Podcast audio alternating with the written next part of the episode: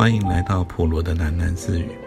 不论你在何处听到这个节目，都可以到 First Story 这个平台上面找到我的频道，并留言回馈。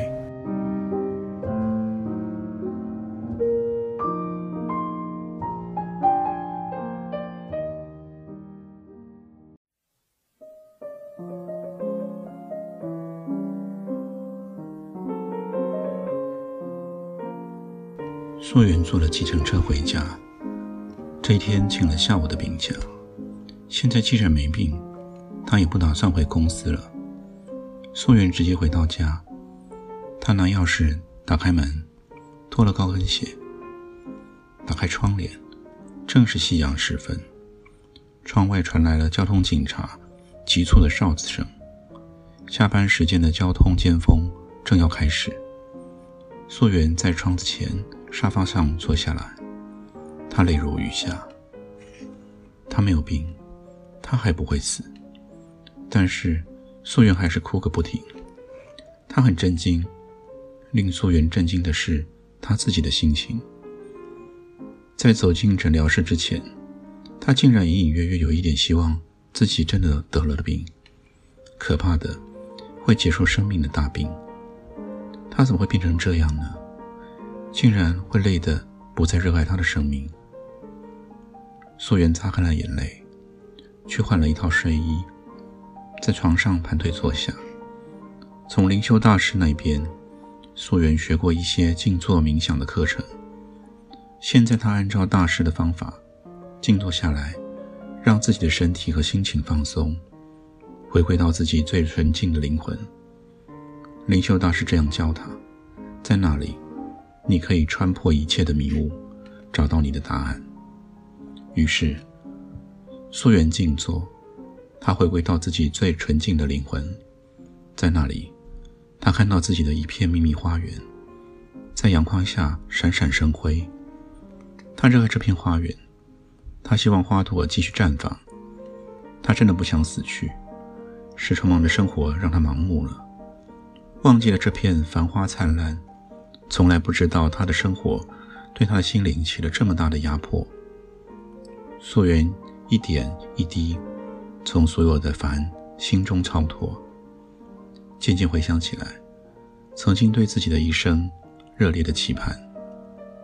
其实，生活也没有遭到必须放弃。其实溯源要的也不多，只是希望偶尔能回到他的花园里，感受一点生命中阳光的。辽阔的，如风一般的自由。溯源在冥想中飞升到高空，穿过一层一层的云雾。于是他俯瞰到一片红棕色、没有尽头的大地，在那里有阳光的、辽阔的、如风一般的自由。他看到大地里婉约有一个人影，慢慢的行走，那人影仿佛像是马蒂。冥想中的素媛，让自己高飞到人影的上方，他的心里充满了向往。多么奢侈啊！能够徜徉在这一整片辽阔的阳光大地里。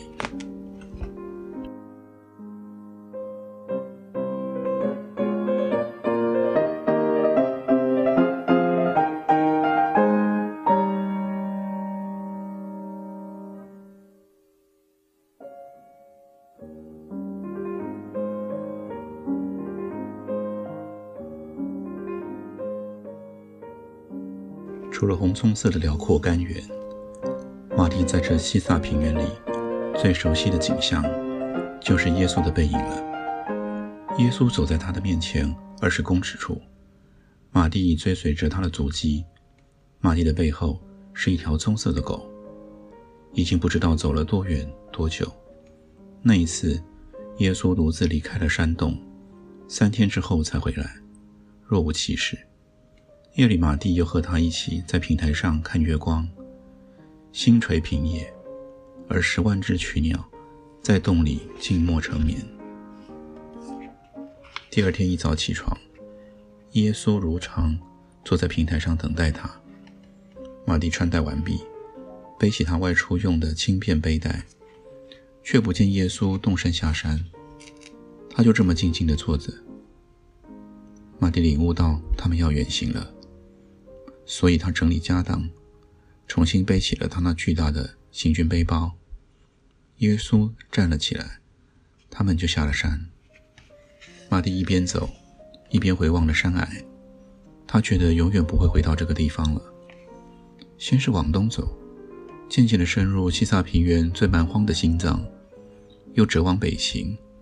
在往北的第一天，他们在荒草陌上遇见了这一只狗，花纹非常特殊的狗，全身是灰黑色和深棕色交错的条纹，连嘴脸上也布满了相同的花样。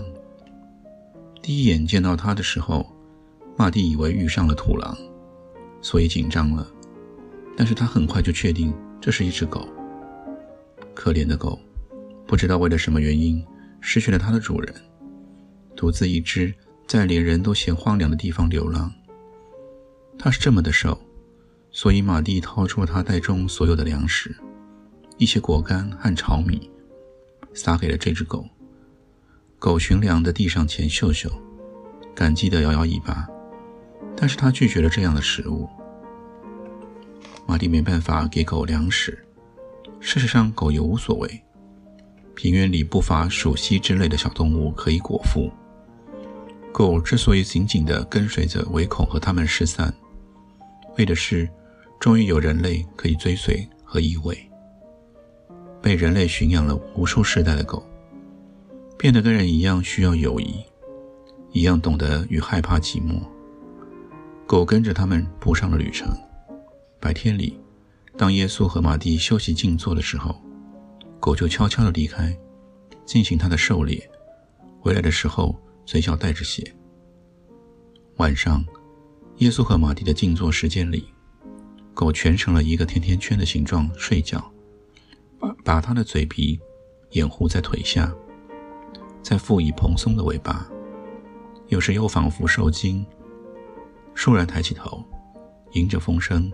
动了鼻尖，左右闻嗅。他看一眼火堆旁静坐中的耶稣和马蒂，安心了，就又进入梦乡。半夜里，马蒂从梦中醒来，发现狗紧挨着他的腿安睡。他坐起身来，摸摸狗的头颅。狗虽然没有抬起头，但它摇动尾巴，敲击了几下沙地。狗。为什么跟着我啊？你自己一只不够自由吗？马蒂问他。狗又拍动了尾巴。马蒂想到这是他一个多月以来第一次开口说话。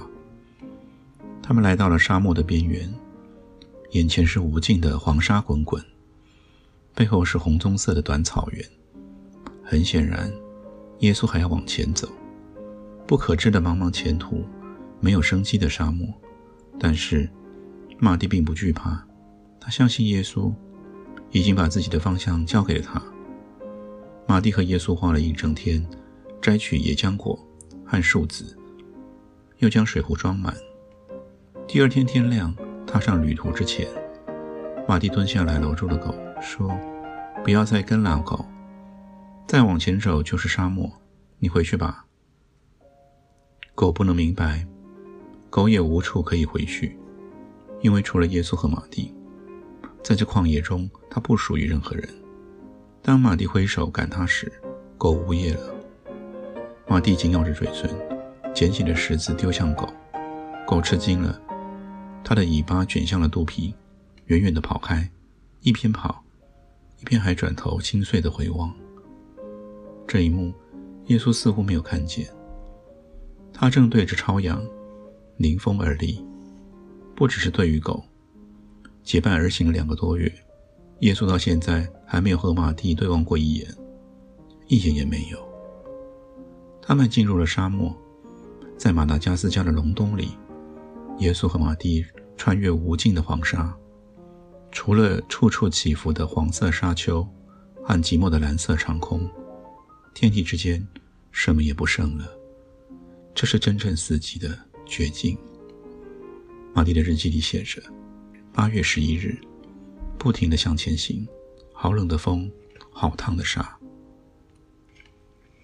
在沙漠里的第二天中午，当耶稣和马蒂并坐在沙丘的向阴面休息的时候，那只狗从沙丘的背后绕了出来，远远地捂着，满脸卑微的、知错的表情。它为着追随主人，走进了这一片黄沙。来就来吧，马蒂叫他过来，叹口气，轻抚了他的头，自言自语：“但是你吃什么呢？”沙漠里的第三天，饿得四腿颤抖的狗终于接受了炒米的晚餐。它津津有味的囫囵吞枣，发觉滋味并没有想象中糟糕。可是这发现为时已晚，因为它刚吃了马蒂仅剩的炒米，采摘来的浆果也所剩无几。最严重的是，在狗的分享之下，马蒂的存水已经快喝完了。马蒂在手电筒的光圈前。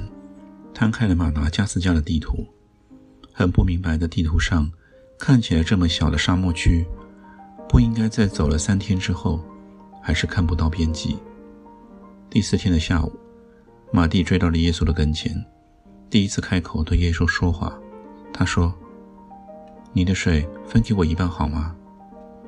不管耶稣的反应，马蒂就自动取过他腰际的皮水壶，倒出一半在自己的碗中。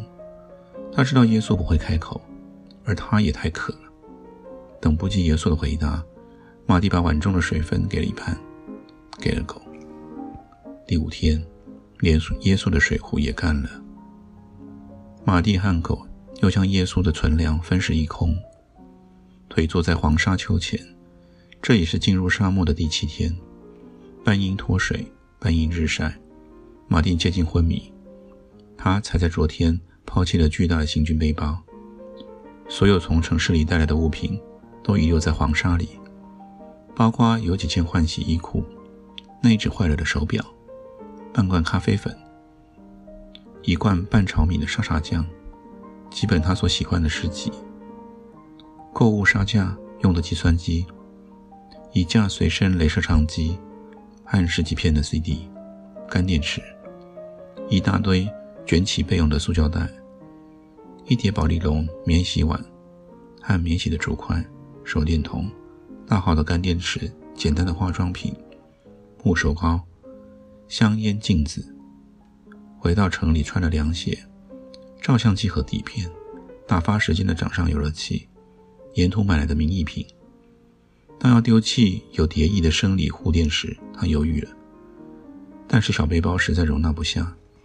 而他如果再背着原有的重担，很可能活不过明天，所以一咬牙，全数抛弃。他现在只剩下一个随身的小背包，里面是一张毛毯、一只港杯、一把瑞士刀、一本日记、一个钱包与证件夹、打火机、一个空的水壶。黄昏时分，沙漠开始刮起冰冷的风了。原本重热衰竭的马蒂，现在又觉得冷。他明眼看见了南十字星渐渐浮现于天际，大风呼号，马蒂的手足渐渐失去了知觉。他在和狗一起昏过去以前，仿佛见到耶稣，却在风里站了起来，敞开他的领口，双手大张，沐浴在寒风中。很熟悉的景象。耶稣背起了马蒂。狗也勉强站起跟上，他们绕过黄沙丘，就在马蒂昏迷旧壁的黄沙丘背面，一弯月牙泉清澈如镜。两棵巨大的猴面包树从水湄拔地而起，洒落了鲜红色的面包果到泉水的中央。马蒂和狗伏地痛饮泉水，从水面上，他看见猴面包树的倒影。还看到肥大的鱼，悠游嬉戏。马蒂一伸手就捞起了一只，在灿烂的星空下，马蒂靠手里和狗都饱餐一顿。吃饱以后，马蒂捡拾熟透的红面包果，装进背包。他又准备抓鱼，串起背在背后晒干了以备使用。耶稣却伸手阻止了他。顺着耶稣的手势，马蒂向远远方瞭望。才看到地平线上有灯火点点，那是大海上的渔火。沙漠已到了尽头，他们又回到了西萨平原向西的海滨。当他们来到了这个小渔港的时候，早晨市集中的人群都聚了过来，很欣喜地围观着他们。马蒂不禁用手指梳理一下头发，以城市里的标准看来，他实在是又脏又落魄。但身在沙漠边缘的小渔港中，这种模样还不算令人侧目。人群围观的原因是耶稣，他们认得他，不知道为什么，看见耶稣的到访，他们都开心了，嬉笑着，用奇怪的发文叫他耶稣。有几个孩子甚至伸手抓了抓他的长发，尖声笑闹，他们都喜欢他。在一个棕榈树叶搭盖成的凉亭里。村民聚拢在耶稣的身旁，争着要摸摸耶稣的衣摆。不知道从何得来的概念，他们相信触摸耶稣可以得到健康。静静地坐在扰攘的村民中，耶稣很安详。村民的推挤于他是一阵风。马蒂坐在礁石堆砌成的港堤上，狗静卧在他的脚边。海风很猛烈。他从轻行囊中取出了毛毯，裹住全身，一边却伸出了脚趾，轻轻点沾海水，很悠闲，没有什么，比得上生死交关之后的悠闲来的悠闲。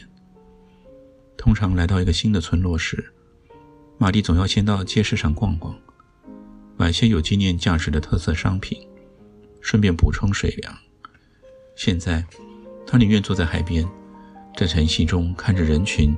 永居在耶稣的身旁，他的背包太小了，什么也装不下。抛弃所有家当的心更宽敞了。有什么袋子可以装得下这沙漠边缘灿烂的晨光呢？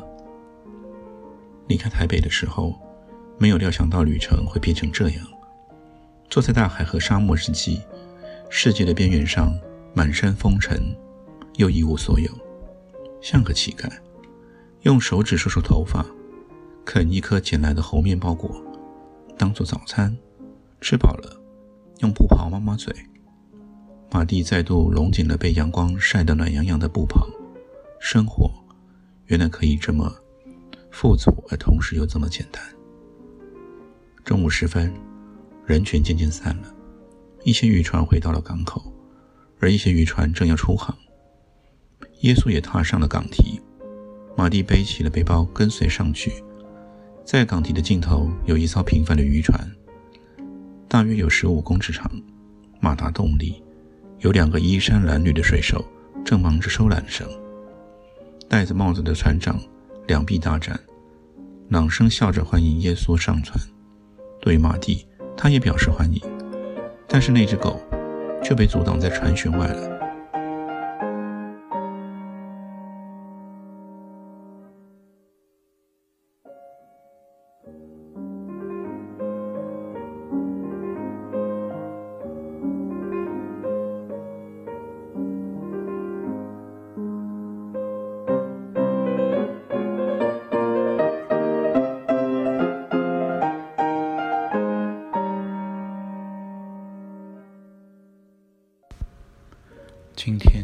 到这里，我们改天见。